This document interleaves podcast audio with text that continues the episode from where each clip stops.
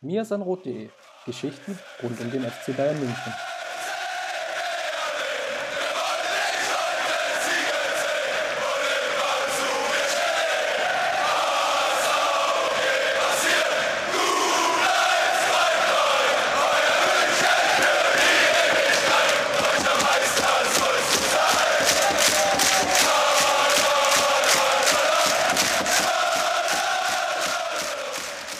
Servus und herzlich willkommen zum Mirsan Roth Podcast. Folge 261 steht heute auf dem Programm und wir nehmen heute eine Sonderepisode auf. Also nicht mirsanroth.de Geschichten rund um den FC Bayern München, sondern heute mal mirsanroth.de Geschichten rund um den deutschen Fußball.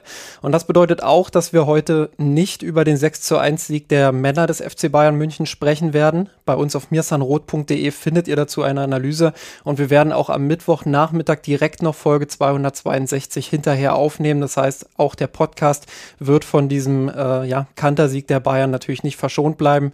Und da wird es dann auch um den Bundesliga-Start gehen. Ähm, heute möchten wir aber ja ein vorerst, vorerst letztes Mal auf die Europameisterschaft der Frauen zurückblicken. Und zwar haben der Erfolg des deutschen Teams einerseits, aber auch die tolle Atmosphäre in England dazu beigetragen, dass in den letzten Wochen sehr viel über die weitere Entwicklung des Fußballs der Frauen in Deutschland diskutiert wurde. Und das wollen wir natürlich auch tun. Ähm, ja, was sind die sensationellen TV-Quoten und Zahlen wert? Was muss jetzt eigentlich passieren, dass es heute oder dass es jetzt in den nächsten Tagen auch hierzulande so richtig vorwärts geht? Und wer steht dafür eigentlich vor allem in der Verantwortung? All diese Fragen und noch viel mehr werde ich natürlich nicht hier in einem Monolog äh, runterrattern, sondern ich habe mir zwei sehr kompetente Gäste eingeladen. Und zwar Einerseits Annika Becker, sie ist freie Journalistin, schreibt unter anderem für OneFootball und hat auch schon Beiträge für die Sportschau beispielsweise veröffentlicht. Ähm, sie ist darüber hinaus Mitglied äh, vom FRÜF-Netzwerk, also Frauen reden über Fußball. Auf ihrer Website becker-annika.de findet ihr nicht nur ein Tagebuch zur Europameisterschaft, das ich auch heute noch empfehle, weil retrospektiv da auch sehr, sehr viel spannende Themen mit äh, aufgegriffen wurden, ja, sondern ihr findet dort auch noch weitere Informationen zu ihr. Ihr könnt ihr auf Twitter folgen unter annika-be. Schön, dass du da bist, Annika. Hallo und falls ich irgendwas vergessen haben sollte, dann äh, korrigiere mich gern jetzt. Nein, alles gut. Ähm, hallo und äh, danke für die Einladung. Schön, dass du da bist. Und wer uns in den letzten Jahren, will ich fast schon sagen, aufmerksam verfolgt hat, wird die zweite Stimme wahrscheinlich auch schon kennen, weil Jasmina Schweimler war schon mal zu Gast bei uns. Damals haben wir über die VfL Wolfsburg Frauen unter anderem gesprochen. Sie begleitet den internationalen Fußball der Frauen schon seit sehr, sehr vielen Jahren. Äh, sie hat lange für die Watz in Wolfsburg geschrieben, war in diversen internationalen Medien bereits zu lesen und zu hören und hat, wie übrigens auch Annika und meine Wenigkeit, die Europameisterschaft ähm, ja, zumindest die beiden sehr kompetent im Rasenfunk begleitet. Äh, falls bei dir noch irgendwas zu ergänzen ist, Jasmina, dann bitte jetzt. Ansonsten natürlich auch dir ein herzliches Willkommen. Ich weiß gar nicht, wie lange ist denn das letzte Mal überhaupt schon her? Ja, das, das muss schon ein bisschen her sein. Ich glaube, äh, ja, 2020 oder so. Ich weiß es Aber nicht schön, genau. schön, dass ich wieder hier sein darf. Ich freue mich auch, dass du und vor allem auch Annika mit dabei sind. Ja, äh, ich freue mich sehr, sehr darauf, jetzt mit euch über die weitere Entwicklung des Fußballs der Frauen hier in Deutschland zu sprechen. Und ähm, ich merke auch irgendwie auf allen Ebenen, gerade so im Alltag, äh, dass nach dieser Europameisterschaft ja, die, die Debatte darüber einfach auch zwingend notwendig ist. Das geht von äh, teilweise zu hohen Erwartungen bis hin zu teilweise auch äh, recht abschätzigen Kommentaren in Medien, die ich auch schon festgestellt habe. Ähm, aber fangen wir erstmal ganz allgemein an, Annika. Diese EM, die war ja irgendwie eine der Rekorde. Also insgesamt kamen mehr als 500.000 ZuschauerInnen äh, in die Stadien. Die Bestmarke von 2017 wurde damit äh, etwas mehr als verdoppelt. 69.000 Menschen beim Eröffnungsspiel im Old Trafford, äh, 87.000 dann im Finale im Wembley. Auch in Deutschland war die Begeisterung, sag mal so spätestens ab der K.O.-Runde dann auch richtig zu spüren. Knapp 18 Millionen Menschen, die äh, in der ARD zugeschaut haben. Ähm, ja, da sind die Streams noch gar nicht mit eingerechnet und äh, ich glaube, ein Marktanteil von knapp 65 Prozent waren das. Ja, und auch die restlichen deutschen Spiele liefen hervorragend und sogar Spiele ohne deutsche Beteiligung hatten eigentlich gar kein Problem, irgendwie die drei Millionen Marke zu knacken und teilweise sogar deutlich darüber zu springen. Wie bewertest du solche Zahlen und welche Bedeutung haben sie auch für die Zukunft hier in Deutschland? Naja, erstmal ist das natürlich ähm, immer total super, weil das ja auch ähm, Argumente liefert, ähm, die man dann für weitere Pläne wieder nutzen kann. Ähm, man muss aber dabei, glaube ich, schon auch bedenken, dass es ähm, wie bei den Männern ja auch mit diesen großen internationalen Turnieren natürlich immer so sehr dass das halt immer so sehr krasse Ausreißer nach oben irgendwie sind. Also man wird jetzt nicht erwarten können, dass man halt solche Millionen Zuschauer äh, äh, zumindest nicht von jetzt auf gleich irgendwie in die Liga transportieren kann. Also wir drei hier wissen das alle, aber äh, vielleicht noch mal so allgemein, um das festzuhalten.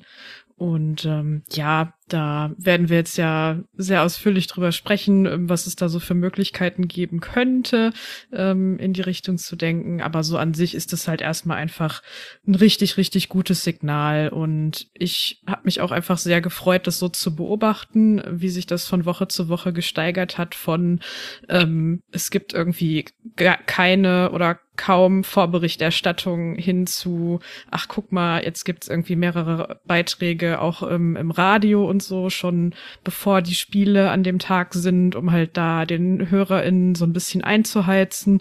Also da hat sich halt schon auch was bewegt. Jasmina, England gilt ja so ein bisschen auch als Vorreiternation. Was heißt ein bisschen? Also eigentlich gelten sie als die Vorreiternation des Fußballs der Frauen, wenn es um die Moderne geht. Ähm, war es auch abseits sportlicher Qualität da fast schon folgerichtig, dass England dieses Turnier gewonnen hat? Und was macht der englische Fußballverband konkret besser als andere? Nein, wenn ich alleine nur an, an die Vermarktung der Liga auch denke, ja, also die Liga ist auf Sky vertreten mit einer enormen Vorberichterstattung, Nachberichterstattung. Ähm, allein jetzt auch die sozialen Netzwerke der Liga und des Verbandes ähm, doppeln sich wahrscheinlich fast mit denen, was einige deutsche Vereine haben, wenn die deutschen Vereine überhaupt sowas wie einen Instagram-Account haben. Ähm, das ist ja auch immer so eine Sache. Unsere Liga hat noch nicht mal einen eigenen Twitter-Account, also internationale Fans werden überhaupt nicht bedient und wenn dann nur über den Kanal der DFB-Frauen. Das ist ähm, für mich einfach zu wenig und das ist auch etwas, über das sprechen wir schon seit Jahren, ja. Also auch, dass die ähm, heimische Liga keine eigene Website hat, sondern unter mehreren Reitern auf dfb.de zu Hause ist. Ähm, das ist einfach nicht gut genug. Und da finde ich, hat England auch einfach ein gutes Beispiel gesetzt. Die haben auch auf YouTube ganz viel Content gemacht. Die haben Spielerinnen vorgestellt, Hintergrundgeschichten. So, man war einfach die, den Geschichten, ähm, die dort erzählt wurden, einfach nah. Und natürlich ähm, die sportliche Qualität ähm, war für mich schon ein bisschen klar, dass sie zu den Favoritinnen zählen, dass sie dabei so souverän durchkommen, das hätte ich jetzt auch nicht gedacht, aber die machen wirklich schon vieles richtig. Es ist zwar auch nicht alles perfekt, auch in England gibt es kleinere Vereine, die immer wieder, ja, wie würde man es so schön englisch sagen, strugglen, also Probleme haben. Ähm, aber ich glaube, dass sich das fast ein bisschen auch durch jede Liga zieht. Also nicht alles ist perfekt, aber sie haben auf jeden Fall schon das ein oder andere Ausrufezeichen ähm, gesetzt, wie man es handhaben kann und vielleicht sogar sollte. Nach der Europameisterschaft äh, gab es jetzt auch einiges an Skepsis in Deutschland. Äh, da werden gerne mal so Vergleiche gezogen äh, in die Vergangenheit, beispielsweise die WM 2011 in Deutschland ähm, oder auch so ganz wilde Handballvergleiche irgendwie. Äh, da gab es ja auch Begeisterung, so nach dem Motto. Ähm, mich persönlich lässt das immer ein bisschen frustriert zurück, muss ich sagen, weil da teilweise auch Äpfel mit Birnen verglichen werden und oft die Entwicklung so ein Stück weit auch ignoriert wird, die der Fußball seit 2011 ja auch äh, ja einfach genommen hat. Jetzt, ich meine, es sind elf Jahre vergangen und allein die sportliche Qualität ist schon eine andere. Ähm, aber lasst uns trotzdem mal über eine realistische Erwartungshaltung äh, sprechen, hier auch in Deutschland und so ein bisschen auch brainstormen jetzt in den, in den nächsten Minuten darüber, ähm, was eigentlich hier realistischerweise auch getan werden kann, auch für den Fall, dass jetzt vielleicht jemand äh, mit Einfluss äh, uns zuhört und, und ja, die ein oder andere Idee von euch beiden dann vielleicht auch übernimmt. Äh, bei uns in der Mirsan Rotkurve hat äh, Jo-1 ähm, so ein bisschen, äh, ich finde, schön gefragt, was wir machen würden, wenn, wenn wir die Macht dazu hätten, wenn wir jetzt in der Machtposition wären, konkrete Veränderungen anzustoßen, ne? beziehungsweise was überhaupt realistisch wäre für die nächsten Jahre. Was ist äh, Annika von Deutschland als Fußballland in der kommenden Saison zu erwarten und was muss sich realistischerweise auch verändern jetzt? Naja, ich denke, der erste Hebel, wo man ansetzen muss, was jetzt ja gerade auch passiert, also wo halt die Verhandlungen laufen, ähm, beziehungsweise Angebote kommen, ist halt der neue TV-Vertrag. Ich denke, dass man darüber ähm, nicht alle Probleme lösen kann, aber zumindest ähm, ja sehr viele Dinge irgendwie angehen kann. Also die aktuelle Situation ist halt die, dass jetzt in der letzten Saison das erste Mal alle Spiele live gezeigt wurden. Ähm, das passierte allerdings bei Magenta Sport, ähm, was nun mal eben ja schon ein, ein Nischen ähm, ist, äh, den jetzt nicht so viele Leute nutzen im Vergleich. Ähm, wenn man sich das anguckt, ich habe jetzt die Zahlen nicht im Kopf, aber dann sind da die Nutzungszahlen bei Sky um ein Vielfaches größer. Und genau, da wird jetzt halt, ähm, der, der läuft jetzt noch ein Jahr, der Vertrag. Ähm, das heißt, ab der Saison äh, 23, 24 ähm, hätten wir dann halt neue TV-Anbieter, die das machen und darüber könnte man dann halt gucken. Also das ist halt, ähm, also ich persönlich finde halt, dass möglichst viele Spiele irgendwie frei empfangbar zu gucken sein sollten. Ähm, zumindest mal ja für eine gewisse Anzahl von Jahren, um sich da einfach ein Publikum aufbauen zu können. Ich glaube, das bringt niemandem was, wenn man das jetzt komplett hinter ja hinter so ein Abo steckt. Ähm, es ist irgendwie auch klar, dass das natürlich oft die Firmen, die Medienfirmen sind, die das meiste Geld bieten und da auch bereit zu sind, eine gewisse Arbeit da reinzustecken, ist so mein Eindruck. Aber man muss es dann irgendwie aufteilen. Und da finde ich auch, dass, dass man sich da auch nicht schämen muss, wenn man sich da ähm, auch am englischen TV-Vertrag ähm, ja, wenn man sich davon inspirieren lassen würde, weil da ist es halt so, ähm, okay, die BBC hat nicht nur das Recht, eine gewisse Anzahl an Spielen zu zeigen, sondern sie müssen es halt auch, weil das vertraglich so festgelegt ist. Das heißt, du hast halt irgendwie den Großteil der Spiele klar schon bei Sky, aber du hast halt eben auch einen nicht unerheblichen Teil, der ähm, ja, im, im Free TV läuft und für Leute zu gucken ist, auch wenn sie sich kein Abo leisten können und du baust dir halt darüber ein Publikum auf. Und dann haben sie auf der anderen Seite halt noch den FA-Player, ähm, bei der halt Spiele, gewisse ausgewählte Spiele in Länder überträgt, die halt keine Rechte an der englischen Liga gekauft haben. Das heißt, du hast darüber auch eine gewisse internationale Sichtbarkeit abgedeckt. Ähm, was dann der große Themenpunkt Nummer zwei wäre, was halt gerade ein riesiges Problem ist, wie Jasmina ja gerade auch schon erklärt hat, dass es einfach viel zu wenige Möglichkeiten gibt, ähm, international die Liga zu verfolgen. Ähm, man verkauft sich da ja gar nicht, könnte man sagen, oder halt eben unter Wert. Also das hat man auch, fand ich, so an den internationalen Bewertungen der deutschen Spielerinnen ähm, bis zu einem gewissen Punkt im Turnier zum Beispiel gemerkt, dass die halt die irgendwie gar nicht einschätzen konnten und dann eher unterschätzt haben. Da gab es diese, ähm, diese Traumelf im Finale, glaube ich. Ich weiß gar nicht mehr, welche Spielerin die zusammengestellt hat, aber da, da war irgendwie die Aufgabe, äh, die englische und die deutsche Elf einmal zu mixen und zu schauen, wer sind die besten Spielerinnen. Und ich glaube, äh, ein oder zwei deutsche Spielerinnen haben es in die Elf geschafft. Ja, genau. Und also solche, solche Sachen gab es halt irgendwie vorher ja auch schon, auch schon vermehrt, so, ähm, dass dann halt die, diese Traumelfs oder auch so andere Sachen, dass es halt immer einen sehr hohen England und einen sehr hohen Spanien-Anteil hat, weil das halt so die Ligen sind, von denen man dann irgendwie noch mehr mitbekommt. Also England, weil die halt einfach sehr gut sind mit der internationalen Vermarktung und Spanien, weil halt alle sofort an Barcelona denken. Ähm, die da so das, das Flaggschiff sind. Genau. Und das ist halt sowas, wo man als erstes mal ansetzen könnte. Ähm, und bevor ich jetzt hier weiter rummonologisiere, ähm, man muss aber natürlich trotzdem auch an den, an den Unterbau denken. Also man kann, glaube ich, jetzt nicht immer nur alles von der ersten Liga aus denken, sondern muss da dann auch sehr klug darüber nachdenken, wie man das Geld, das darüber reinkommt, dann so verteilt, dass da ein sportlich fairer Wettbewerb bei rauskommt. Lasst uns mal äh, kurz dann bei den TV-Übertragungen noch bleiben. Es ist ja jetzt gerade so, Jasmina, dass der öffentlich-rechtliche Rundfunk ähm, ja durchaus auch Rechte hat und Spiele auch immer wieder überträgt. Das beschränkt sich dann meistens ähm, ja auf Spiele wie Bayern gegen Wolfsburg. Äh, Bayern gegen Hoffenheim kann ich mich erinnern, lief auch mal, ich glaube, im November oder Dezember an einem Sonntag um 18 Uhr. Ähm, hatte auch eine ganz gute Einschaltquote, ich glaube, von ungefähr 1,6 Millionen Menschen. Ähm, ist es vielleicht auch die Aufgabe, oder streicht das vielleicht, ist es die Aufgabe des öffentlich-rechtlichen Rundfunks, da jetzt nach dieser Europameisterschaft, wo sie ja selbst auch gemerkt haben, wie begeisterungsfähig dieser Fußball der Frauen auch ist, ähm, da jetzt einfach auch anzuziehen und zu, äh, zu sagen, ja, wir zeigen jetzt einfach noch mehr auch vorne und noch prominenter? Ja, absolut. Das ist, zieht sich ja nicht nur in die Liga, sondern auch mit den Spielen der deutschen Nationalmannschaft, wo wir oft auf einen Livestream zurückgreifen müssen, weil Tour de France oder Reiten gerade wichtiger ist.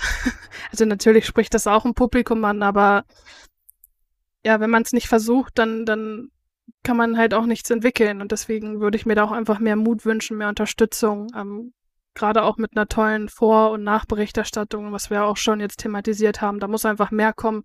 Ähm, es war ja auch Thema, dass, dass, die, dass das Samstagsspiel, glaube ich, ich bin mir jetzt nicht sicher, mit in die Sportschau genommen wird mit Highlights. Ich weiß gar nicht, was daraus jetzt langfristig geworden ist, aber sowas könnte man ja auch mal anbieten, dass man eine kleine Zusammenfassung des Spieltags zeigt. Einfach, wenn es nur kleine Schlüsselmomente sind, wenn dadurch jemand aufmerksam wird, dann ist doch schon schon was, schon was getan, aber das ist einfach bisher noch viel zu wenig.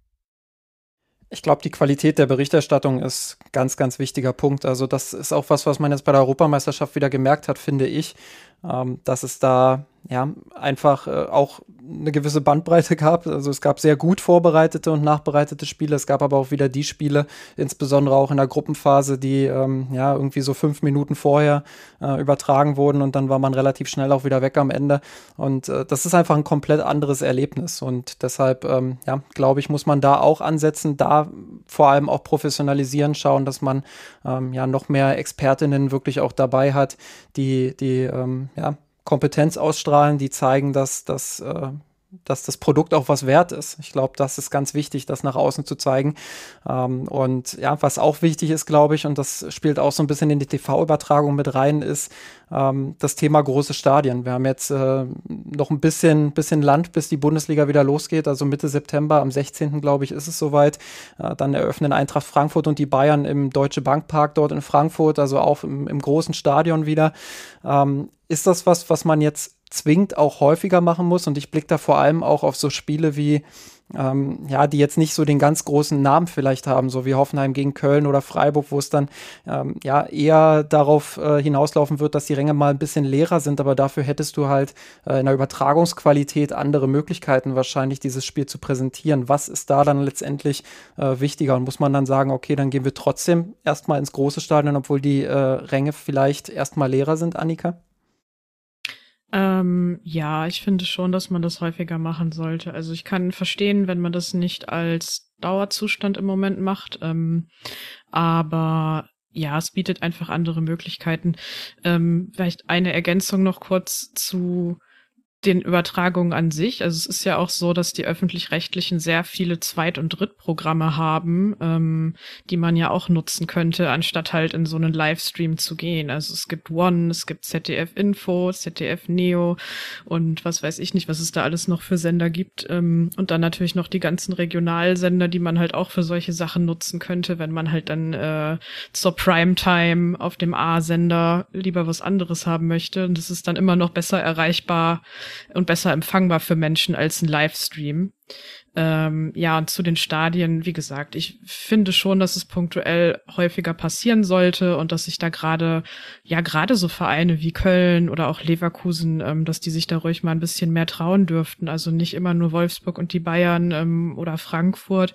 Das sind jetzt so ähm, in der Wahrnehmung, glaube ich, so die drei, drei größten, ähm, aber gerade die anderen, die da hinten dran stehen, können das auch gerne tun. Ich meine, bei Freiburg ist es so, die sind jetzt natürlich in der ähm, ja fast schon luxuriösen Position, dadurch, dass da die Männermannschaft halt das neue Stadion hat, ähm, dass jetzt da die Frauen im Dreisamstadion spielen können. Das ist für die natürlich richtig toll. Ich denke, dass man das auch im Fernsehen halt sehen wird, dass einfach die Kameras weiter weg sind, dass du generell mehr Platz hast, um mehr von denen aufzustellen, dass du halt eine ganz andere Übersicht hast und dass es sofort einen anderen Eindruck macht. Du hast gerade äh, bereits den, den Unterbau angesprochen, Annika. Ähm, für mich zählt da auch so ein bisschen, und das ist auch ein Punkt, den ich mir ganz dick in meinen Notizen markiert habe, ähm, die Förderung ähm, des Mädchenfußballs dann damit rein, beziehungsweise Fußball, Fußball für jüngere Mädchen dann halt. Ähm, wie kann man das umsetzen, dass da mehr Interesse auch wirklich jetzt durch die EM äh, mitgenommen wird? Was kann der DFB konkret tun, um mehr junge Frauen und Mädchen dann wirklich auch äh, an den Fußball zu binden und zu schauen, ähm, dass da, dass da einfach auch ja, äh, Spielerinnen nachkommen. Also ich, ich meine gelesen zu haben, dass, äh, dass das bei vielen Amateurclubs eben auch einfach nicht möglich ist, äh, eine, eine Frauenabteilung aufzumachen oder dann äh, eine Mädchenabteilung aufzumachen, ähm, ja, wo, wo die, wo sie einfach die, die Teams dann nicht füllen können. Ähm, wie erreicht man diese, diese jungen Menschen dann? Genau, und da wurde jetzt ja auch was am Spielrecht geändert, ähm, dass da dann in den unteren Ligen ähm, gemischt gespielt werden darf, was natürlich erstmal eine sehr, sehr gute Lösung ist, weil du dann die, die trotzdem da sind und spielen wollen, äh, denen halt die Möglichkeit dafür gibst. Ähm, aber es ist halt keine Dauerlösung, weil du willst natürlich eigentlich dass es ähm, ja vollwertige eigen, eigene Teams irgendwie sind oder zumindest ab einer gewissen Altersgruppe dann auch. Und ja, da da gehören halt vielfältige Programme dazu. Also es wird immer sehr viel ähm, auch da ist so mein Eindruck äh, ähm, irgendwie auf die Nationalelf geschoben und wie die dann abschneidet und was das dann auslöst. Aber ich könnte mir vorstellen, dass es da viel mehr bringen würde, wenn man vielleicht auch einfach mehr versucht, ähm, äh, in einzelnen Regionen mit gewissen Schulen zum Beispiel zusammenzuarbeiten, dass man halt sagt, okay, wir bieten irgendwie ein Programm an für den Sportunterricht ähm, oder so zum Beispiel, ist jetzt einfach irgendeine dahergeworfene Idee ähm, oder halt mehr so wie so ähm, Feriencamps oder sowas in die Richtung. Ähm, diese, diese ganzen Angebote, die es halt für Jungs ja schon in vielfacher Ausführung gibt, ähm, da bin ich mir nicht sicher, ob es die in der gleichen Anzahl Anzahl auch für Mädchen gibt, was ja sehr schade ist. Ähm, und da muss man halt einfach ansetzen. Es gibt auch äh, immer wieder die Kritik daran, dass beim DFB, Jasmina, ähm, und auch bei den Clubs generell ähm, zu wenig Marketingkampagnen gefahren werden. Das gilt dann eben nicht nur für die Nationalmannschaft, sondern eben auch für die Bundesliga der Frauen. Ähm, was kann da vielleicht noch konkret jetzt in, insbesondere jetzt in der kommenden Saison auch angepasst werden und verbessert werden? Ähm, welche Ideen schweben dir davor, um die Bundesliga vielleicht auch sichtbarer zu machen. Ich glaube, Sichtbarkeit ist ja immer ein Thema. Ich ähm, glaube, das kennen wir alle, wenn wir uns mit, mit Spielerinnen unterhalten oder wenn wir äh, mit Verantwortlichen sprechen, dann, dann ist Sichtbarkeit immer eins der Buzzwords, was halt relativ schnell auch fällt. Aber ähm, wie kann man das hinbekommen in der kommenden Saison und auch darüber hinaus? Also ich wollte jetzt noch mal kurz zu dem Thema Mädchen und Talente begeistern Gerne. auch noch mal hinzufügen, dass dass ich der Meinung bin, dass auch zwischen Talenten grundsätzlich nicht unterschieden werden sollte. Also das Thema Nachwuchsleistungszentren wird ja auch immer wieder thematisiert, dass es so etwas für Mädchen nicht gibt. Und deswegen finde ich, sollte man dort auch einfach die Chance ermöglichen, dass Mädchen genauso gefördert werden, wie es ja Jungs mit Jungs der ja. Fall ist. Deswegen ähm, ist das ein Punkt, wo ich sage, da müssen die Offiziellen unbedingt dran ansetzen und das einfach auch greifbarer machen für junge Mädchen, dass sie ihren Traum leben können. Und ähm, ja, das andere mit, mit Marketing und Sichtbarkeit, das gehört für mich auch ein bisschen zur grundsätzlichen Infrastruktur, wo wir bei vielen Vereinen noch hinterherhinken. Ich glaube, jetzt zur neuen Saison oder zur nächsten, ich bin mir nicht sicher, ähm, ist ja alleine in Kraft getreten, dass jeder Verein ähm, einen Pressesprecher hat, also sowas in der Art, ähm, vollberuflich, ähm, weil das vorher auch ganz viele ehrenamtlich gemacht haben. Muss man mhm, sich auch einfach ja. mal vorstellen. Ähm, und das gehört für mich so ein, so ein bisschen dazu, dass die Infrastrukturen grundsätzlich auch einfach verbessert werden müssen. Also ich hatte jetzt vorhin erst auch einen Artikel über die Werder-Frauen gelesen, wo es heißt, dass ähm, sie eine Kabine auf Platz 12 oder in der Nähe haben, aber da gar nicht alle Spielerinnen reinpassen. Das ähm, ist für mich so ein bisschen unbegreiflich. Also, und dass der Platz, auf dem sie, dem sie Bundesliga spielen, so ein bisschen schon veraltert ist und nicht mehr den Standards so entspricht grundsätzlich. Also ich möchte auch damit klarstellen, ich habe nichts gegen Werder Bremen, aber es ist vielleicht auch ein ganz gutes Beispiel, da kann man ja auch noch den SC Sand nennen mit dem Stadion. Da gab es, glaube ich, nicht mal eine Pressetribüne. Oder jetzt auch, wenn wir von Trainingsbedingungen sprechen, ähm, Zugang zu Physio, zu Fitnessraum ähm, oder auch ein Physio, der immer da ist und nicht nur zwei Stunden pro Tag. Also etwas gehört für mich auch dazu, gute Leistung abrufen zu können. Und das geht natürlich auch in die Struktur über, was ähm, dann nach außen tritt. Also wenn keiner hauptberuflich dafür verantwortlich ist, diese Mannschaften zu begleiten und, und da strukturell was umzusetzen, was Marketing angeht, dann kommt halt auch einfach nichts. Und ich bin mir nicht ganz sicher, wen man da jetzt in die Pflicht nehmen sollte, ob der DFB da ein bisschen mit unterstützen könnte, weil natürlich auch nicht jeder Verein in der Bundesliga finanziell stark auf, ähm, aufgestellt ist. Das muss man ja auch ganz klar sagen, dass da auch noch ein großes Ungleichgewicht herrscht, weil auch nicht jeder Verein ein Finan eine finanzstarke Herrenabteilung im Rücken hat. Das ist ja auch immer so eine Diskussion, ob sich reine Frauenfußballvereine tragen können oder nicht. Ähm, deswegen, jetzt habe ich schon wieder so viele Punkte angesprochen und höre gar nicht auf, aber es ist einfach ein viel zu komplexes Thema, um es irgendwie auf eine Sache runterzubrechen. Aber ich glaube, es wird doch noch ganz deutlich, dass wir viel Arbeit vor uns haben. Ja, ja, das mit den, mit den äh, Presseleuten in Vollzeit, das ist jetzt ab dieser Saison. Und ich hatte den Eindruck, dass es bei vielen aber so war, dass schon ähm, während der vergangenen Saison, so in der Rückrunde, da teilweise Leute eingestellt wurden, weil du, wenn man das so beobachtet hat, wenn man da halt fast jeden Tag irgendwie drauf guckt, weil man es muss, dann hat man irgendwie so Unterschiede festgestellt, dass halt ähm, die Grafiken auf einmal alle ein bisschen professioneller aussahen, dass es bessere Fotos waren und überhaupt mehr mehr an Content. Und jetzt gerade ähm, kommt mir das auf jeden Fall auch so vor, ähm, dass es jetzt in der Sommer, in dieser Sommerpause schon sehr, sehr anders ist im Vergleich zur letzten. Ähm, aber ja, also wie du sagst, es ist halt sehr, sehr, sehr komplex einfach. Ähm, und bei sowas jetzt zum Beispiel fand ich das aber total gut, dass es vom DFB zu einer Lizenzierungsauflage gemacht wurde, dass halt diese Stelle so besetzt sein muss, weil aus meiner Erfahrung ähm, manchmal so die, gerade so die kleineren Vereine auch so ein bisschen zu diesem Denken gezwungen werden müssen. Ähm, so, okay, ja, wir haben irgendwie nur ein begrenztes Budget, ähm, wir wollen das jetzt vielleicht nicht in so eine Vollzeitstelle stecken, sondern dann halt lieber vielleicht noch in ein bis zwei Spielerinnen, die wir extrem schlecht bezahlen mit einem Mindestlohngehalt oder so. Ähm, und so kannst du aber ja über das Marketing dann irgendwie ja auch wieder in die Position kommen, dass du halt dich so gut präsentierst, dass du zusätzliche Sponsoren dazu gewinnen kannst. Ähm, und ich bin mir nicht immer so ganz sicher, wie, also inwieweit das halt überall so angekommen ist. Ja, und dann, und dann hast du halt auch, ähm, weil ihr gerade Bremen auch angesprochen habt, ähm, ich würde sogar mal Eintracht Frankfurt mit dazu zählen, die sicherlich ganz, ganz viel Positives machen und wo wir auch ganz viele sehr, sehr gute Beispiele finden können äh, darüber, ähm, ja, wie, wie Marketing funktioniert, aber wie auch die Integration des Frauenteams insgesamt in den Club funktioniert.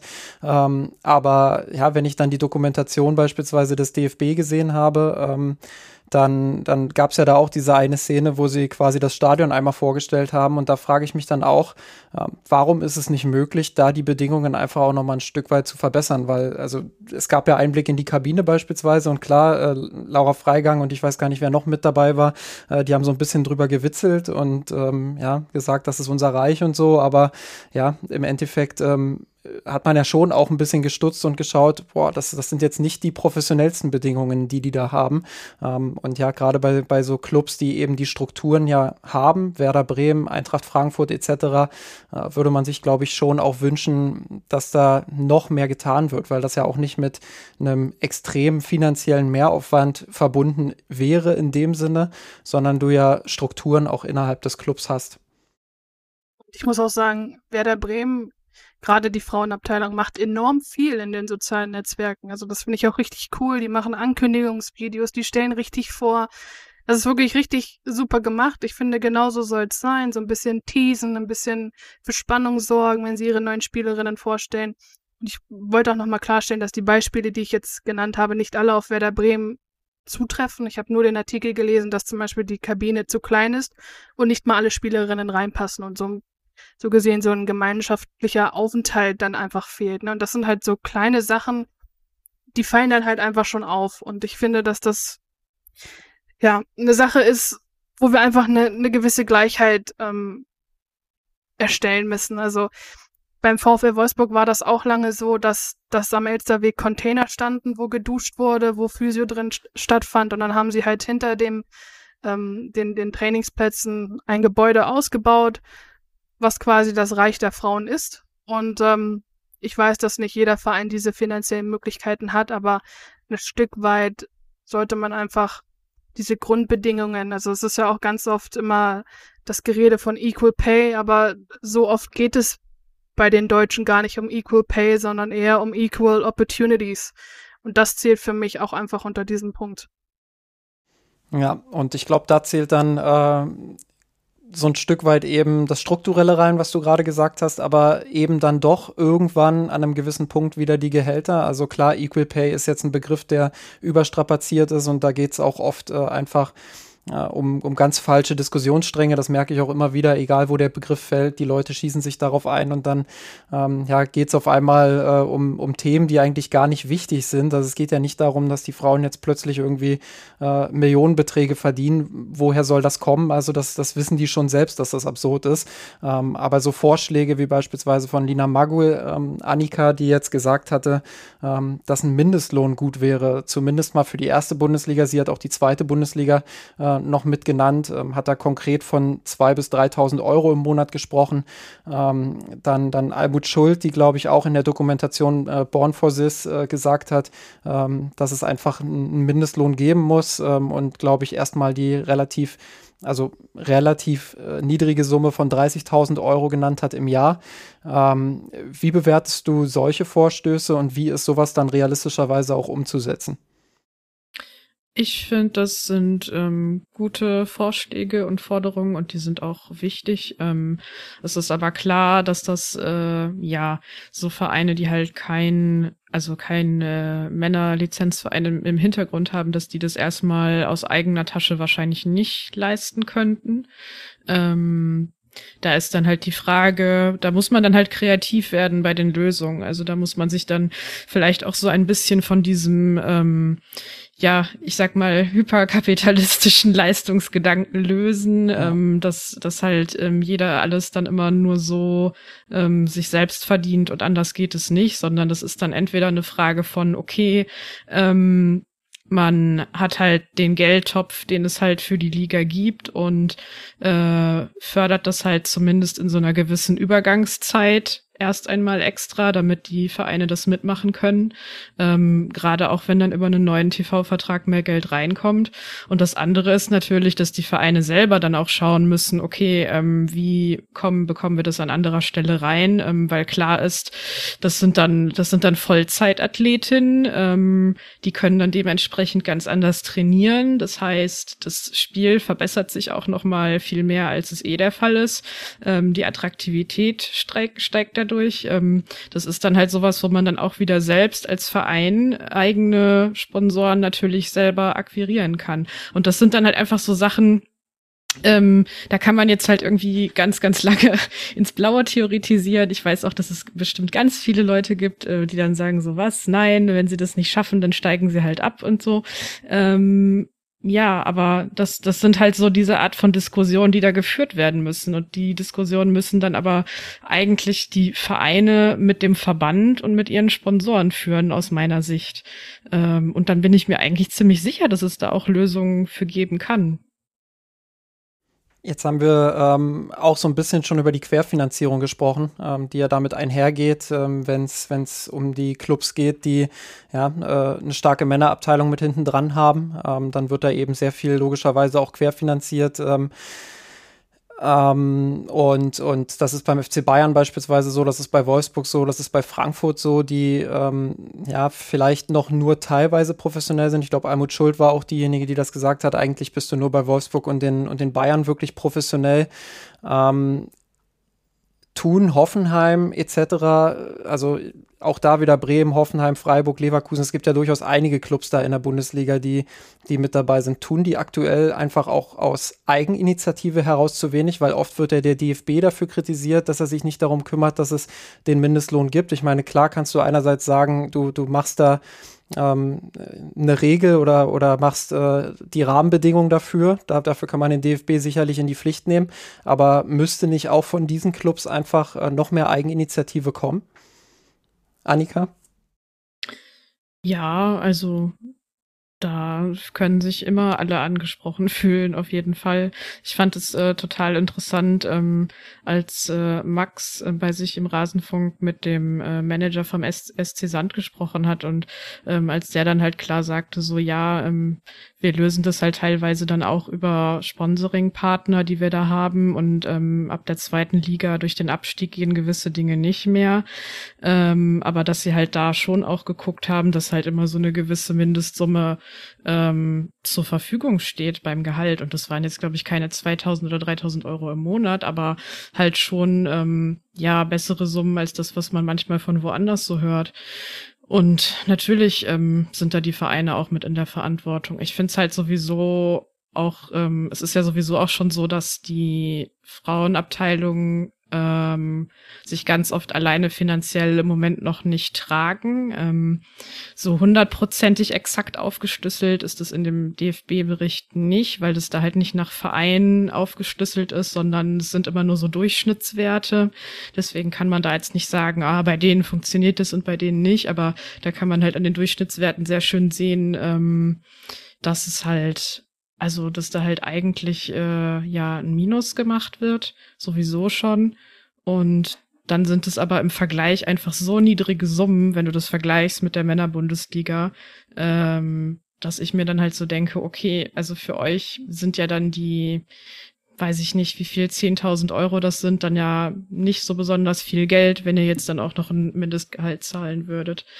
Und das ist dann halt immer so die Frage. Also die dann natürlich intern wahrscheinlich auch diskutiert wird. Ich kann mir gut vorstellen, dass man sich da bei einem Verein teilweise auch manchmal nicht hundertprozentig einig ist, weil bestimmt die Frauenabteilungen da mehr haben möchten, als sie bekommen an mancher Stelle.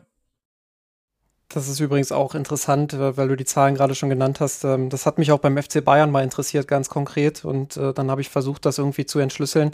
Ähm, aber da die ja quasi mit in der AG mitlaufen, glaube ich, ich hoffe, ich sage jetzt da nichts Falsches, aber ähm, das hängt dann irgendwie so damit zusammen, dass, dass das eben alles unter einem Dach äh, quasi bilanziert wird dort. Und deshalb ja, war es nicht möglich, da die genauen Zahlen irgendwie ja, einzusehen und zu schauen, wie läuft das da eigentlich wirtschaftlich aktuell. Ähm, gutes Beispiel, glaube ich, ist da auch wieder England, ähm, die in der Zeit vor Corona noch ähm, ja, äh, teilweise so Verluste gemacht haben, die von, ja, von einem sechsstelligen Betrag bis hin zu einem kleinen Millionenbetrag reichten. Aber es gab mit dem FC Arsenal äh, auch ein Positivbeispiel, ähm, ja, wo, wo 9000 Pfund, ist jetzt nicht extrem viel, aber 9000 Pfund eben Gewinn erwirtschaftet wurden. Ähm, also das fand ich auch ganz interessant zu sehen, einfach, ja, also erstens sind die Verluste, wie du schon richtig sagst, im, im Vergleich zum, zum Männerfußball, ähm, ja, Peanuts, auch wenn es immer ein bisschen, bisschen hart klingt bei solchen Summen. Ähm, aber andererseits gibt es ja dann doch offenbar auch die Möglichkeit, dass sich das vielleicht mittelfristig und langfristig dann sogar wirtschaftlich trägt. Ähm, Jasmina, ähm, das, was Annika gerade gesagt hat, dass, äh, dass da schon auch Verluste mit dabei sind, ist das ein Problem, dennoch für den Fußball der Frauen, wenn es äh, um strukturelle Themen geht, weil zu viele Clubs vielleicht dann ähm, ja doch zu verhalten agieren im, im, wirtschaftlichen Sinne und zu vorsichtig sind und sich nicht trauen, dann äh, trotz eines Positivbeispiels wie beispielsweise jetzt eben Arsenal in England äh, noch mehr zu investieren? Ich bin mir gar nicht so sicher, ob ich das so gut bewerten kann. Also man muss auch immer noch bedenken, dass wir uns immer noch in einer Pandemie befinden und äh, sowieso rote Zahlen geschrieben werden. Deswegen bin ich mir nicht sicher. Aber ich glaube, es hängt auch ein bisschen mit, mit den Ambitionen de, der jeweiligen Vereine zusammen und, und, und was man sich vielleicht auch erwartet. Also ich habe jetzt nicht das Gefühl, dass Werder Bremen oder ich denke auch ganz gerne mal an Borussia Mönchengladbach, die ja ganz lange eine Fahrstuhlmannschaft zwischen der ersten und zweiten Bundesliga waren, dass die das Potenzial erkannt haben, Also, wo soll es dann auch herkommen? Also, ich meine, klar, Bayern und Wolfsburg ähm, müssen wir nicht, nicht drüber sprechen. Das sind, ist nun mal das Nonplusultra im deutschen Fußball der Frauen, aber wenn wir wirklich ein Gleichgewicht auch sportlich in der Liga haben wollen, dann müssen wir langfristig über diese Grundgehälter nachdenken. Ich bin mir nur nicht sicher, inwiefern es realisierbar ist und ähm, ja, ob die Ambitionen der Vereine da auch mit übereinstimmen.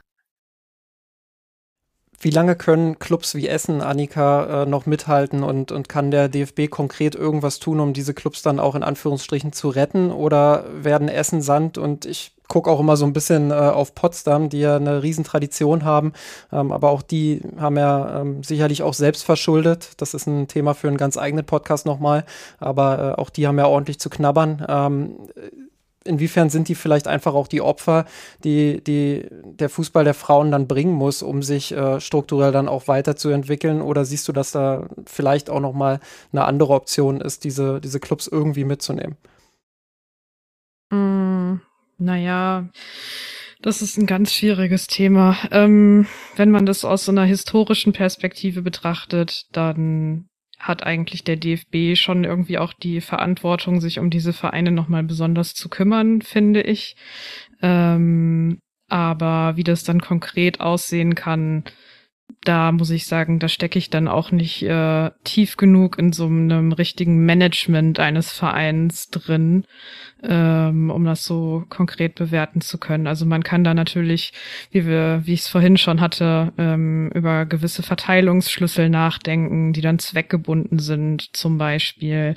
Ähm, weil es ist ja auch so, dass die Vereine aus ihrer Kraft und ihrer Position heraus schon alles Mögliche versuchen zu tun und umzusetzen, ähm, sei es durch Crowdfunding-Aktionen oder manchmal etwas langfristiger angelegte Projekte, um halt so Trainingsanlagen zu verbessern und so. Also das machen die ja schon auch, soweit sie das irgendwie können, von alleine. Aber trotzdem ist es so, dass diese diese, das, was fehlt, das ist halt Infrastruktur, ähm, die halt einfach nicht in dem Maße vorhanden ist und, und nicht so, nicht so groß und nicht so modern ist, ähm, wie das bei den äh, Männerfußballvereinen ist. Und das kannst du halt nicht, also das kannst du halt nicht innerhalb von kurzer Zeit äh, aufholen und vor allem selbst wenn dir jetzt jemand ganz, ganz schnell ein hypermodernes Trainingszentrum hier in Essen zum Beispiel hinklatschen würde, dann muss der Verein das ja auch irgendwie weiter betreiben können und ja. tragen können mit allen laufenden Kosten, die dann an so einer Geschichte dranhängen. Deswegen ist es sehr, sehr schwierig. Ich glaube leider, wenn man das realistisch betrachtet, nicht, dass die sich ähm, lange werden halten können oder lange werden überleben können, aber ja, also es macht mich, es macht mich halt wirklich traurig und äh, frustriert mich auch sehr, weil das halt, wenn man sich das so anschaut, ähm, dass das halt eigentlich ähm, diese Art von Verein, ähm, ja, die zu der Vereinskultur gehören, die so den Fußball der Frauen in Deutschland am Laufen gehalten haben, am Leben gehalten haben. Ähm, und dann war halt irgendwie die Integration in den DFB die ganze Zeit verboten. Das heißt, sie mussten das halt irgendwie für sich, von sich aus machen, äh, diese Art von Verein. Und dann irgendwann hat man halt dann festgestellt, so auch auf europäischer Ebene, ach Mensch, irgendwie äh, interessieren sich da jetzt doch ein bisschen viele Leute für, dann sollten wir das vielleicht besser mal unter unsere Kontrolle bringen. Ähm, und dann war die Integration wieder gegeben, aber halt verbunden mit so gewissen Unterdrückungsmechanismen über lange Zeit. Ähm, und das hat dann sehr viel kaputt gemacht. Und dann hieß es die ganze Zeit, na ja, wir brauchen jetzt die Professionalisierung und das geht nur über die Männervereine, die die ganze Zeit sehr schön gefördert ähm, wachsen konnten, so wie sie das wollten, im Gegensatz zu diesen anderen Vereinen. Und das ist dann halt schon, wenn man das so betrachtet, einfach sehr, sehr bitter. Auch wenn man halt ein realistisches Bild von der Situation und der Zukunft hat. Und ja, ich weiß auch nicht, was ich da noch weiter zu sagen soll. Ist auch immer so ein großer emotionaler Wert, der da für mich immer wegbricht, wenn ich sowas höre, weil Turbine Potsdam gehört für mich einfach zu meiner Fußballkultur. FFC Frankfurt, FC Duisburg damals, so das waren so meine Anfänge im hm. Fußball der Frauen. So und das ist einfach, ist einfach schade. Ja. ja. Es ist schon eine, eine, recht harte Kehrseite, das muss man auch sagen. Ähm, und genau da will ich jetzt auch noch mal einsteigen, weil ähm, im Fußball der Männer wird immer sehr, sehr emotional auch darüber diskutiert, wenn es um Investoren beispielsweise geht ähm, und darum, wenn, wenn Clubs aus dem Nichts quasi äh, irgendwie ja, äh, gestampft werden und dann äh, in die Bundesliga einziehen. Da gibt es ja einige prominente Beispiele aktuell. Ähm, in Deutschland gab es hingegen, zumindest in meiner Wahrnehmung, das kann auch sein, dass das äh, an meiner Filterblase lag, relativ viel Jubel, als jetzt, äh, ich weiß gar nicht mehr, wann es genau war, ich glaube irgendwann vor der Europameisterschaft, ähm, als die Frauenabteilung von Victoria Victoria Berlin dann von, von sechs Frauen rund um Ariane Hingst äh, übernommen wurde, beziehungsweise angekündigt wurde, dass sie, dass sie übernommen wird, äh, Jasmina, während Traditionsclubs quasi den Bach runtergehen, um es mal ein bisschen, bisschen hart zu formulieren, ähm, weil sie sich das Tempo einfach nicht leisten können und das auch nicht hinbekommen, äh, da, da mitzuhalten. Ähm, ja, schießen die neuen Bundesliga-Teams quasi so äh, aus dem Boden ähm, oder die Bundesliga-Teams der Zukunft. Ähm, ist das nicht nur, aber auch und gerade in Bezug auf Viktoria Berlin nicht auch dann eine relativ starke Schattenseite? Oder äh, sagst du auch hier, das ist aufgrund des großen Entwicklungsrückstands, den der Fußball der Frauen nun mal hat, ähm, durch die eigene Vergangenheit ja nicht anders realisierbar aktuell? Ich befürchte leider, dass es genauso ist. Es ist ein bisschen, ja, der Wandel der Zeit irgendwie. Ähm, aber grundsätzlich begrüße ich das trotzdem. Also mal davon abgesehen, dass, wie gesagt, diese kleinen Frauenvereine für mich einen großen emotionalen Wert haben, bin ich der Meinung, dass es leider auf lange Zeit hin nicht anders funktionieren wird. Aber das hatte Annika ja jetzt auch schon wirklich gut ausgeführt. Ähm, ich muss auch sagen, ich habe mich da jetzt gar nicht so intensiv reingelesen, deswegen weiß ich nicht, inwiefern ich das jetzt bewerten kann. Aber grundsätzlich, äh, weil du gerade auch sagst, du, du stehst dem ja positiv gegenüber. Ähm, das, das bedeutet, dass wenn, wenn jetzt quasi da so äh, diese sechs Frauen kommen und sagen, ja, wir, wir, wir übernehmen die, die äh, die Abteilung von Victoria Berlin, ähm, dann ist das was, was du positiv bewertest, weil grundsätzlich da einfach eine, eine Entwicklung vielleicht stattfindet, äh, die, die dem Fußball der Frauen dann hilft.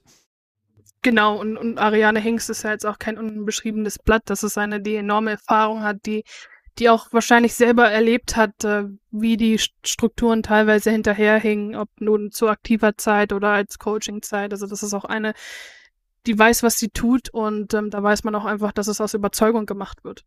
Ja, ich glaube, dass, dass das auch ein, ein, großer Unterschied ist zu so üblichen Investorengeschichten, wenn man halt sieht, okay, das sind Leute, die aber wirklich, ja, ich sag mal, aus der Branche kommen, die halt das Hintergrundwissen haben und die halt auch nicht nur irgendwie eine, Marketing-Buzzword-Leidenschaft für Fußball mitbringen, sondern halt eine echte, weil sie den Fußball gelebt haben ähm, und da jetzt halt selber was verändern wollen, dann ist, macht das schon einen großen Unterschied. Ähm, aber wenn jetzt halt irgendwie, ich weiß jetzt nicht, irgendjemand, der nichts mit Fußball zu tun hat äh, oder mit dem Fußball der Frauen zu tun hat und das so als reine Werbe-Gag-Geschichte machen möchte, irgendein Brauseunternehmen zum Beispiel daherkäme und Essen kaufen würde, das fände ich gar nicht gut. das wäre halt dann was komplett anderes. Das Brauseunternehmen haben wir in der, in der zweiten Liga. Die haben es ja diese äh, letzte auch absehbar, dass die relativ ja, schnell dann richtig. auch in die Bundesliga einziehen. Ähm, ja, äh, lasst uns mal äh, so langsam gegen Ende nochmal in den sportlichen Bereich so ein bisschen eintauchen, weil ein Thema, was wir jetzt noch gar nicht genannt haben, äh, sind Spielpläne. Ich glaube, das wird auch ein Thema sein, was ganz wichtig ist, um den Fußball der Frauen auch wieder ähm, mit nach vorne zu bringen. Also da geht es dann so um Anstoßzeiten, aber auch Ansetzungen.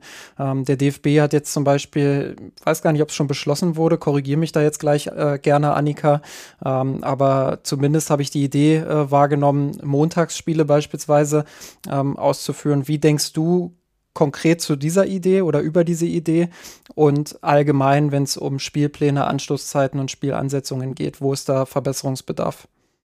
Mm, also so wie ich es verstanden habe, sollen die Montagsspiele halt mit, äh, also gehören halt mit zu dieser Neuausschreibung des TV-Vertrags. Also die gibt's dann nicht ab der jetzigen genau. Saison, sondern ähm, ab der danach dann. Und ja, ich bin da kein Fan von, ähm, weil ich dann halt auch als erstes daran denke, dass man da als Fan halt eher Schwierigkeiten hat, da hinzukommen. Ähm, also noch nicht mal nur als Auswärtsfan, sondern halt auch, wenn man von zu Hause kommt.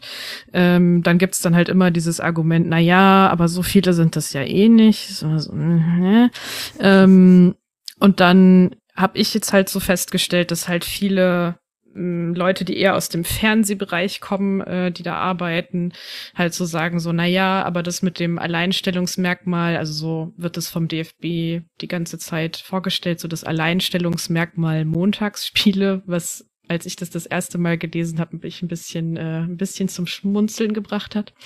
Ähm, dass es so ein positives Wort dafür äh, genommen haben. Ähm, ja, gut, das ist dann vielleicht so. Ähm, du hast halt keine, keine Konkurrenzspiele an dem Abend, aber trotzdem ist es halt einfach so negativ behaftet. Ich weiß nicht, ich kann mir irgendwie nicht vorstellen, dass das besonders gut funktioniert und wenn, dann halt nur unter ganz bestimmten Bedingungen. Also, dass man halt sagt, okay, ähm, es ist dann kein Pay-TV, sondern halt wirklich Free-TV ähm, und dann gut gemachte Übertragungen, die halt nicht erst eine Viertelstunde vorher anfangen. Wenn, also wenn das dann seriös umgesetzt wird, dann kann das vielleicht was geben. Aber ich hatte bei dir auch auf Twitter gesehen, ähm, Justin, dass es da halt auch, ähm, dass du ja auch zu Recht angemerkt hattest, dass man da auch andere Sachen zu bedenken hat, ähm, was den sportlichen Wettbewerb angeht. Und das sehe ich halt zum Beispiel genauso. Also, dass man halt sieht, jetzt schon sieht, okay, Spielerinnen, da sind wir dann wieder bei äh, Equal Pay und Mindestgehalt, dass Spielerinnen, die halt nebenher arbeiten oder studieren oder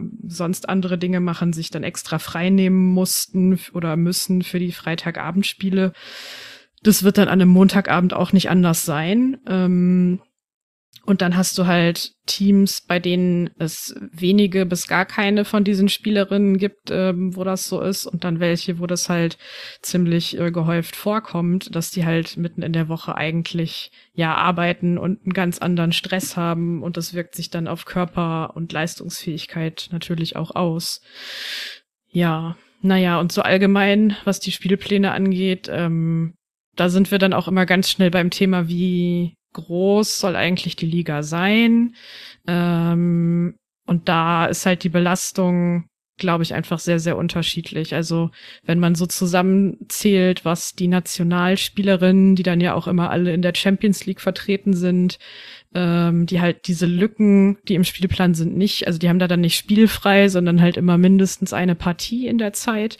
Die haben halt eine hohe Belastung und wenn du dann aber so die, ich sag mal, Otto Normal Bundesligaspielerin hast, die das alles nicht hat, ähm, die vielleicht irgendwie nur so ein paar Runden DFB-Pokal nebenher hat, ähm, dann ja sieht die Sache halt schon wieder anders aus. Und was da eine hundertprozentig perfekte Lösung sein könnte, weiß ich auch nicht. Also es ähm, wird immer gesagt, okay, ähm, die Liga vergrößern würde nicht so viel bringen, weil dann das Durchschnittsniveau einfach zu sehr sinken würde. Ähm, ja, okay, gut, kann ich irgendwie ein Stück weit nachvollziehen. Eine andere Möglichkeit wäre halt, dass man sagt, na ja, man führt ähm, am Ende noch mal so eine Playoff-Runde ein für Meisterschaft und auch den Abstieg. Das wird dann auch noch mal mehr Spiele bringen, ähm, also halt einfach ja mehr, ähm, wie sagt man, mehr ja mehr Spielansetzung einfach geben, mehr Spielzeit. Und ich denke, dass das halt eine Übergangslösung sein könnte, aber auf Dauer muss man eigentlich darauf hinarbeiten, dass man an den Punkt kommt zu sagen, okay, wir haben halt eine Liga, in der zumindest 16 Teams drinne sind, aus meiner Sicht. Ja, und äh, da vielleicht auch nochmal ergänzend für alle, die da vielleicht nicht so tief im Thema drin sind. Ähm, ich glaube, Martina Voss-Tecklenburg, also die Bundestrainerin, hat das neulich nochmal äh, bekräftigt, dass genau. das aktuell einfach auch kein Thema ist, die, die Bundesliga aufzustocken, äh, weil es da die Qualität in der Breite einfach nicht gibt. Und ähm, das, was ja bei dir jetzt auch wunderbar ja, rauszuhören ist, ähm, ist es einfach so, dass die Liga noch nicht professionell genug ist. Also, dass du wirklich große Differenzen hast zwischen, zwischen Platz 1 und Platz 12 und ähm, ja, dass, dass da die Bedingungen einfach auch anders sind. Da geht es gar nicht nur so sehr darum, äh, dass, dass allein das Geld fehlt, sondern äh, all das, was wir jetzt besprochen haben, ich glaube, da klang ja auch ganz gut raus, ähm, dass, dass du einfach äh, ja, unterschiedliche Bedingungen hast, äh, teilweise semi-professionell, teilweise nicht mal das, muss man ja auch sagen, in einzelnen Bereichen. Ähm, und ja, dass das dem, dem Wettbewerb auch schadet, das sehen ja auch die, die Spielerinnen so, die in einer anderen Situation sind. Auch da kann man wieder Almut Schuld nennen, äh, die das ja auch mehrfach schon gesagt hat, dass, dass da einfach die Bedingungen nicht da sind, um sportlich fairen Wettbewerb ähm, äh, zu kreieren. Das nur als kleinen Einwurf an der Stelle dann nochmal, beziehungsweise als Ergänzung dazu. Ähm, lass aber nochmal kurz bei den Spielplänen bleiben, äh, Jasmina. Mir ist letzte Saison aufgefallen, beispielsweise ähm, bei dem Doppelspieltag Hoffenheim gegen Bayern, wo die Frauen in Hoffenheim gespielt haben und dann eben auch kurz danach die Männer, ähm, dass das Stadion gut besucht war bei den, bei den Frauen. Ich weiß nicht mehr genau, wie viel es waren. Ähm, war auf jeden Fall, äh, ich glaube, so 2.000, 3.000 waren es, die, die da waren. Ähm, was mir aber negativ aufgefallen ist, ist, dass der Männerspieltag, also dass die, die Männer irgendwie zwei Stunden nach Anpfiff bei den Frauen äh, angepfiffen wurden. Und dann musstest du eben noch vom, vom einen Stadion zum anderen eiern. Ich glaube, das äh, waren irgendwie 15 Autominuten, wenn du frei durchkommst. Natürlich gab es dann auch Stau etc. Ähm, also mussten die meisten schon in der 60., 70. Minute los, damit sie noch rechtzeitig zum Spiel der Männer kommen. Ähm, die Frage, die sich für mich daraus stellt, ist, ich glaube, die Frage, äh, ob man das mehr nutzen muss, ist klar mit Ja zu beantworten. Aber wie kann man äh, da vielleicht auch in der Planung zwischen DFB und DFL ähm, ja, für noch mehr Verbesserungspotenzial so, äh, sorgen und dann auch für mehr Sichtbarkeit? Ich weiß gar nicht, ob ich darauf eine Antwort ha habe, ehrlich gesagt. Ich meine, grundsätzlich finde ich die T Idee total super. Das ist, das schlägt gerade auch mein, mein Herz als Fußballfan höher, wenn ich weiß, ich habe so einen knallgefüllten Fußballtag vor mir.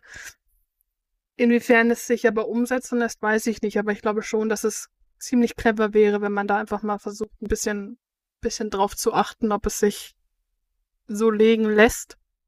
Annika, wie sieht's bei dir aus? So vielleicht auch rein emotional mal beantwortet die Frage. Also es muss ja muss ja nicht immer eine konkrete Idee äh, da, dahinter stehen, aber ähm, so rein emotional, so wie Jasmina das jetzt gesagt hat, das Fußballherz schlägt doch da schon auch ein Stück weit höher. Und ich glaube, also was immer so ein bisschen mitschwingt bei der Debatte ist, ich habe beispielsweise mal, äh, als ich mit Lina Magu gesprochen habe, ähm, habe ich ihr die Frage gestellt, ob es äh, nicht auch ein Konzept wäre, mal zu probieren, äh, so, ein, so ein Frauenspiel quasi dann als, als ja, das hört sich dann immer so despektierlich an, deswegen wusste ich auch nicht, ob ich die Frage stellen soll, aber sie hat es dann doch relativ positiv angenommen, so eine Art Vorband quasi, also vor, vor den Bayern Herren beispielsweise in der Allianz Arena zu spielen ähm, und zu sagen, hey, äh, ihr kauft jetzt eine Tageskarte und wenn ihr Lust habt, äh, könnt ihr, könnt ihr vorher das Spiel der Frauen noch sehen und danach sind dann die Männer dran. Also erstens glaube ich mal nicht, dass der Rasen dann so umgepflügt ist, dass die, dass die äh, ja, dass die Männer sich dann irgendwie äh, Muskelverletzungen zuziehen etc. Äh, und zweitens kann ich mir vorstellen, dass das vielleicht auch noch mal so ein bisschen ja zur Werbung beiträgt. Ähm, das wäre vielleicht eine konkrete Idee meinerseits, aber vielleicht äh, kommt ja von deiner Seite da auch noch Input. Das ist ja auch keine so ganz neue Idee, also ja. weil ich weiß, dass es, ähm, ich weiß nicht, wie lange das her ist, aber wenn ich mit meinem Vater über Fußball spreche, ähm, erzählt er mir ganz oft von so ähm, Stadien, Stadionbesuchen irgendwann anno dazu mal, wo dann halt irgendwelche Jugendteams vorher gespielt haben oder manchmal tatsächlich auch irgendwelche kleineren ähm, Vereine, die halt aus der gleichen Region gekommen sind. Also von dem her ist es was, das es äh, in irgendeiner Form schon mal gab im deutschen Fußball. Ähm, Exklusiv habe ich die Idee nicht, das, das wollte ich damit Nein, das also, wollte ich, das war nicht meine das Idee. Wollte ich, das wollte ich damit jetzt auch äh, gar nicht kritisieren. Das fiel mir nur gerade so ein. Ähm, das fand ich dann ein bisschen lustig. Ähm, ja, keine Ahnung. Ich wäre da jetzt auch nicht, auch nicht komplett dagegen. Ich stelle mir das eigentlich auch ganz cool vor. Ähm, wenn man sowas so machen kann. Und ja, inwieweit sowas sich bei der Terminplanung mit berücksichtigen lässt, weiß ich jetzt auch nicht. Aber es wäre ja schon mal ein Anfang, wenn überhaupt bedacht würde, äh, okay, die Frankfurt Herren haben ein Heimspiel, dann sollten vielleicht die Frauen besser auch ein Heimspiel haben und nicht auch noch ausgerechnet. Die einen haben, also die einen sind auswärts und die anderen irgendwie nicht oder sie sind irgendwie, ne, ihr wisst, was ich meine. Ja, oder ähm, Auswärtsspiele in die Richt in die in die gleiche Region sozusagen, das wäre ja auch was. Lässt sich sicherlich nicht immer so planen, aber ich glaube, ein paar Beispiele gab es in der Vergangenheit auch. Ja, es gab ja auch lange so etwas wie, wenn du eine Dauerkarte der Herren hast, kommst du auch äh, zu den Heimspielen der Frauen rein. Weiß nicht, ob das noch zeitgemäß ist, weil bin mir nicht sicher, aber ne, wenn man jetzt mal so brainstormt, was so möglich wäre oder wie man es vielleicht schaffen könnte, mehr Leute in die Stadien zu locken, dann wäre das vielleicht so ein kleiner Ansatz, aber grundsätzlich. Ähm, man bezahlt ja auch genug für die, für die Tickets bei den Männern. Das muss man ja an der Stelle auch mal so sagen. Also da kann man sich auch noch mal ein zweites Spiel für, für anschauen. Ähm, ja, äh, eine Sache hätte ich noch zum Abschluss, ähm, die ich gerne mit euch noch mal beäugen würde. Und zwar hat der DFB ähm, im DFB-Bundestag Ziele formuliert, die bis 2025 ähm, umgesetzt werden sollen. Ähm, da versuche ich jetzt mal die vier Ziele möglichst äh, genau wiederzugeben. Das erste Ziel ist erhöhte Wahrnehmung durch höhere mediale Reichweiten und intensivierte PR durch den DFB sowie Implementierung einer zusätzlichen Persönlichkeit der Frauen-Bundesliga oder zweiten Frauen-Bundesliga. Das zweite Ziel ist die finanzielle Stärkung durch Verträge der Zentralvermarktung, also das, was Annika vorhin auch schon angekündigt hat, TV, Sponsoren, Lizenzrechte, ähm, die Neuvergabe der Rechte steht ja da jetzt demnächst an.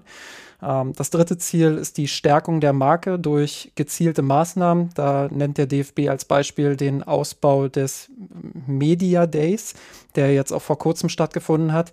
Und das vierte Ziel ist die Professionalisierung der Spielklassen, beispielsweise Rahmenbedingungen, Zulassungsverfahren, ähm, gemeinsames Ticketportal, Forcierungsstrategieprozess. Ähm, und ich glaube, Forcierungsstrategieprozess ist dann auch irgendwie so ein Stichwort, ähm, ja, was, was bei mir so, so hängen bleibt. Ähm, auch die Agentin, also die Spieleragentin Jasmina Czovic hat mir mal in einem Gespräch für, für Spox gesagt, dass ihr das alles zu schwammig formuliert ist und dass sie sich einfach da mehr Details einerseits wünsche, andererseits ähm, aber auch einfach eine klarere Strategie nach, nach Vorbild äh, ähm, FA. Hält sich der DFB, Annika, ähm, zu sehr zurück, beziehungsweise bleibt er in seiner Ausformulierung der Ziele ähm, ja einfach auch zu vage, um ihn dann in Zukunft auch daran messen zu können? Ja, das habe ich zu dem Zeitpunkt auch gedacht. Ähm, und ich finde aber, dass sie das jetzt, sie haben ja ähm, kurz vor oder am Anfang der EM, ich weiß nicht mehr so genau, diesen Strategieplan 2027 veröffentlicht. Da stand unter anderem das mit den Montagsspielen auch schon drinne als Idee. Ähm, und da haben sie tatsächlich das erste Mal, dass ich das jetzt gesehen habe, so konkrete Zielzahlen ähm, genannt. Ich habe es jetzt hier gerade nicht offen, ich hatte es vorhin hier noch, aber halt so Wachstum bei dem Bereich um 30 Prozent, also so solche Geschichten, wo man halt wirklich am Ende sagen kann, okay, das sind jetzt mal Werte, die kann man dann nachher messen, ob das erreicht wurde. Ähm, und da stehen halt dann jetzt natürlich auch nicht immer so super ausformulierte, konkrete Sachen drin, aber es ist halt schon sehr viel konkreter als das, was sie da auf dem DFB-Bundestag hatten, was halt wirklich so ja, halt wirklich nur so schwammige Buzzwords größten, größtenteils waren. Ähm, also da ist schon ein bisschen mehr mit dabei. Ähm, das fand ich dann gut, ähm, auch wenn es da ein paar Sachen im Detail gab, die mir halt nicht so fort ähm, gut ins Auge gefallen sind, wie jetzt halt die Montagsspiele. Aber ich glaube, dass man da halt schon sich sehr viele Gedanken gemacht hat, um sich da hinzusetzen ähm, und das zu formulieren. Nur wie bei allen Sachen, die mit dem DFB zusammenhängen, ist es da dann jetzt auch wieder so, dann wann setzt ihr das jetzt um und wie und so und wie wie sieht die Arbeit äh, daran aus? Also ich würde mir glaube ich häufiger wünschen, ähm, dass es da mal so äh, ja transparentere Wasserstandsmeldungen gäbe, ähm, dass man halt irgendwie häufiger hören würde, so, okay, ähm, wir haben jetzt angefangen ähm, mit der Social Media Abteilung, die irgendwie extra dafür eingerichtet werden soll und sind da jetzt bei dem und dem Stand und so. Und wir haben in den ersten drei Monaten das und das erreicht. Ähm, ich weiß, das Unternehmen oder Verbände, aber im Grunde genommen ist es ja wie so eine Art Unternehmen, ähm, sowas nicht gerne machen, aber gerade bei dem ganzen Vertrauen, was man verspielt hat, äh, leichtfertig in den letzten Jahren, ist sowas extrem wichtig, äh, das auf die Art zu machen, um den ganzen Leuten zu zeigen, okay, wir machen das jetzt auch wirklich. Ist 2027 für dein Gefühl ähm, zu spät, Jasmina? Oder hast du das Gefühl, äh, ähnlich wie Annika, dass da vielleicht doch jetzt demnächst äh, was vorangehen könnte mit dem DFB?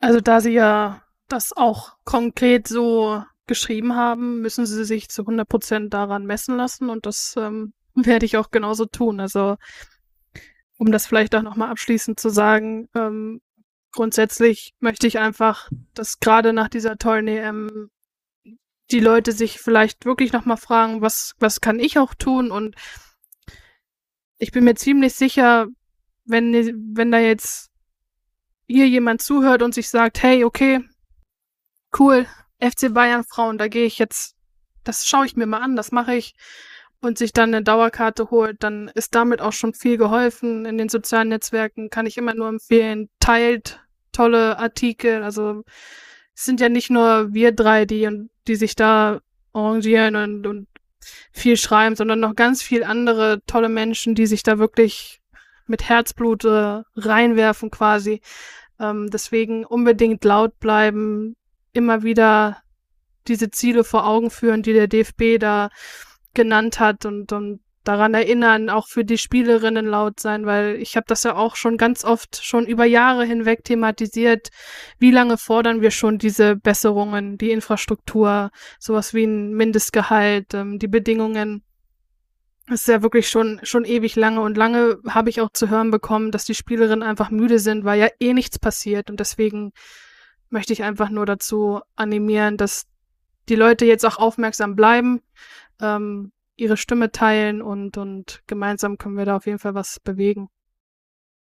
Ich weiß nicht, ob wir dieses Schlusswort nochmal toppen können, Annika, wenn ich ehrlich bin. Nein. damit würde ich es dann, würde ich dann tatsächlich auch belassen und bedanke mich wirklich sehr, sehr herzlich bei euch beiden. Es hat super viel Spaß gemacht, äh, euren Input äh, zu dem ganzen Thema hier einfach zu hören und äh, die Expertise auch genießen zu dürfen. Ich bin mir sicher, dass es vielen HörerInnen äh, genauso gehen wird. Äh, vielen Dank, Annika, dass du mit dabei warst. Sehr, sehr gerne. Ihr könnt ihr folgen auf Twitter unter annika-be. Und vielen Dank auch an dich, liebe Jasmina, für deine Expertise heute. Schön, dass ich wieder hier sein durfte. Ja, und vielleicht auch in Zukunft äh, das eine oder andere Mal mehr, wenn es dann um die Bundesliga geht. Das äh, betrifft natürlich auch Annika. Und Jasmina könnt ihr auch auf Twitter folgen, auf äh, unter jasschweimler. Vielen Dank an euch beide. Wenn ihr Lust habt, äh, ja, uns auch finanziell zu unterstützen und äh, ja, unsere Arbeit, die wir hier ähm, ja, tagtäglich fast verrichten, sage ich mal, ähm, zu unterstützen und wirklich auch dabei zu helfen, dass wir in Zukunft vielleicht auch mal ähnlich äh, wie, wie unser großes Vorbild der Rasenfunk, wenn man so will, welcher Podcast hat nicht den Rasenfunk als Vorbild, ähm, ja, die Gäste dann auch entsprechend entlohnen zu können, ähm, ja, dann unterstützt uns gerne auf patreon.com slash mirsanrot. Und ansonsten, wie ich es vorhin schon angekündigt habe, eingangs, ja, werden wir uns diese Woche nochmal wiederhören, dann mit Georg und Alex aus der Redaktion und dann werden wir ausführlich über das 6 zu 1 der FC Bayern Männer in der Bundesliga gegen Eintracht Frankfurt sprechen. Bis dahin, macht's gut. Ciao. Haben den Kampf gewonnen, den Thron erklommen, der Haien hat's gemacht. Ich hab geträumt von dir, von unserer Weltpläne. Wir haben den Kampf gewonnen, den Thron erklommen, der Haien hat's gemacht. Ich hab geträumt von dir, von unserer Weltpläne. Wir haben den Kampf gewonnen, den Tod erklommen.